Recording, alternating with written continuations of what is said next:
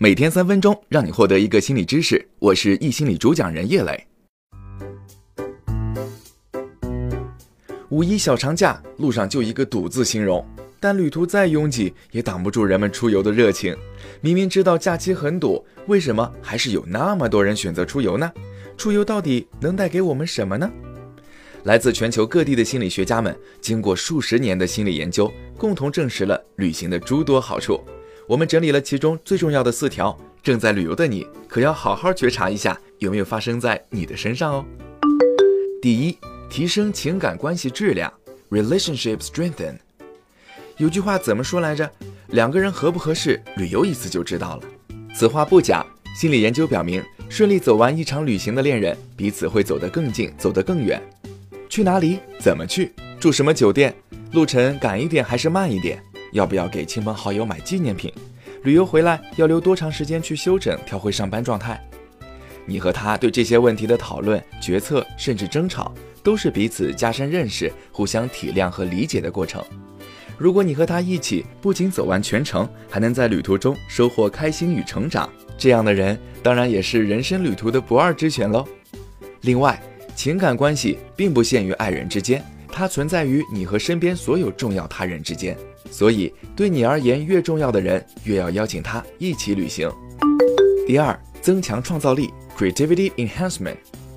创意源于大脑整合新信息、新环境、新人物、新事物的能力。虽然我们可以通过以往的记忆整理出全新的组合，但如果我们不及时补充库存，脑袋里的素材库就会枯竭。怎么办？最简单粗暴的方法就是去到新的环境，去认识陌生人，去接触新鲜事物，去接受新的信息。可是这些新的东西对我好像没什么用啊！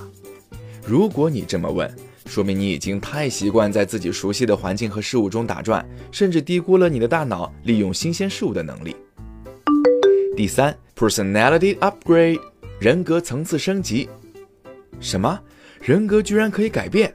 当然可以。心理研究表明，虽然我们的性格在出生的时候就由基因决定了很重要的部分，但我们的经历和所处的环境日积月累，足以改写与生俱来的人格特征。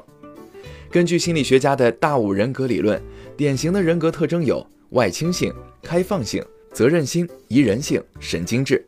而研究表明，从以上五个维度来看，旅行，特别是较为长期的深度旅行，会让前四项一律增强。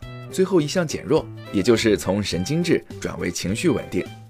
所谓的在旅途中遇见全新的自己，其实就是人格层次的升级。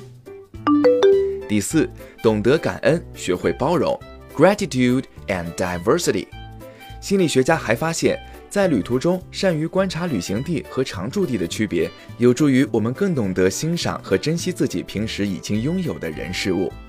旅途中不一样的吃喝住行，会让你联想到平时已经习以为常的一切，变得更加珍惜和感恩。同时，你也会直观地感受到，大千世界有多少人，就有多少种活法。大家对快乐和悲伤的定义也千差万别。你会明白，这个世界上没有更好，只有不同。你开始学会欣赏世界的多元化，变得更加包容。我们常听有人调侃说，旅游。就是从自己待腻的地方跑去别人待腻的地方，但这又何妨呢？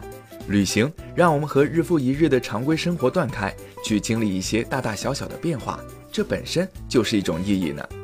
好了，那以上就是今天的分享。这里是易心理三分钟心理学。哦，对了，悄悄告诉你一个小彩蛋，在公众号心理公开课后台回复打卡，送你一张专属的学习记录卡片哦。嗯，那祝你假期愉快。我是叶磊，我们下期再见喽。